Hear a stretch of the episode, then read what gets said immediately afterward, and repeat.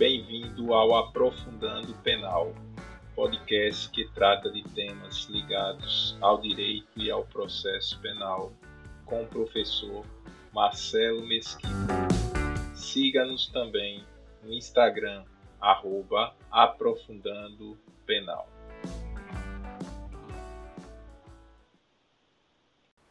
Princípios do processo penal é o tema deste podcast. Princípio significa começo, início. Neste contexto, princípios são a base, o alicerce de toda dogmática processual penal.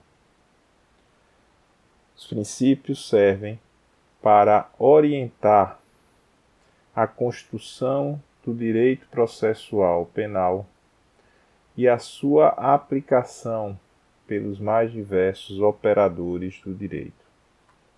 Falaremos sobre alguns princípios do processo penal. Princípio do devido processo legal está previsto na Constituição, no artigo 5, inciso 54 o princípio do devido processo legal deve ser analisado do ponto de vista formal e também do ponto de vista material. Do ponto de vista formal, o devido processo legal é a exigência de observância de todas as regras previstas na legislação processual para que se tenha um processo válido. Já do ponto de vista material, o devido processo legal é a garantia ao acusado da máxima eficácia dos direitos e garantias fundamentais, ou seja, deve ser garantido ao acusado, durante todo o processo criminal, os direitos e garantias fundamentais previstos na Constituição Federal. Já o princípio do contraditório vem previsto na Constituição, também no artigo 5, em seu inciso 55, e traduz no binômio ciência-participação, ou seja, as partes devem ser comunicadas de todos os atos processuais e assim poderem participar dos atos do processo. Deve ser garantida às partes a possibilidade de contraditar argumentos e provas apresentados pela parte contrária. O contraditório deve se dar no momento da formação da prova. É o chamado contraditório real.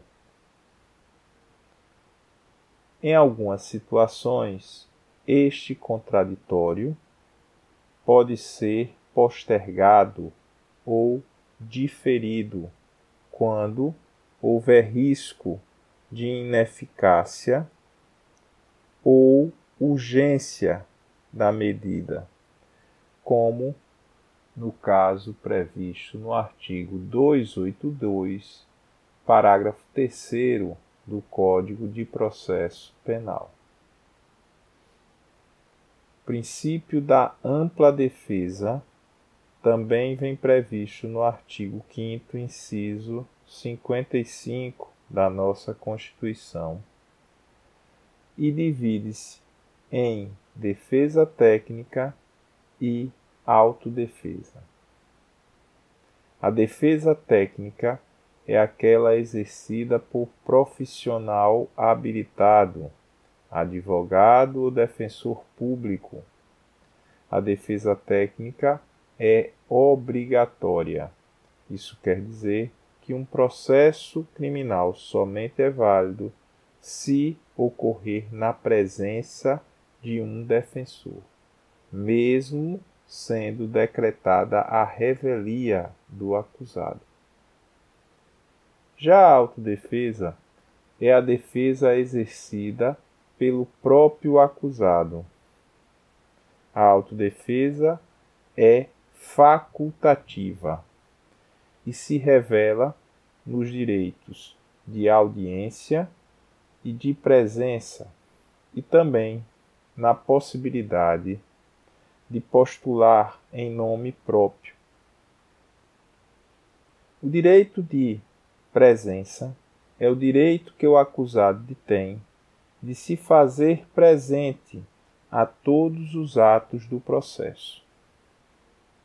Já o direito de audiência é o direito do acusado de apresentar a sua versão perante o seu julgador. Tal direito se concretiza no momento do interrogatório do réu.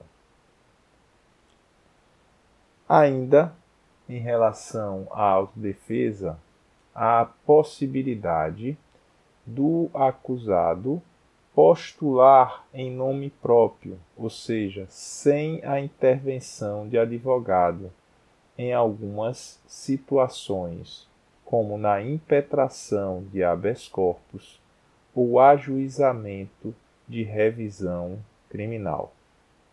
Lembrem-se, como antes dito, a autodefesa é uma faculdade concedida ao acusado. Ele a exerce se quiser. Gostou do conteúdo desse podcast? Siga-nos também no Instagram, arroba Aprofundando Penal. Lá você encontrará doutrina e jurisprudência ligadas ao direito e processo penal. Até uma próxima oportunidade.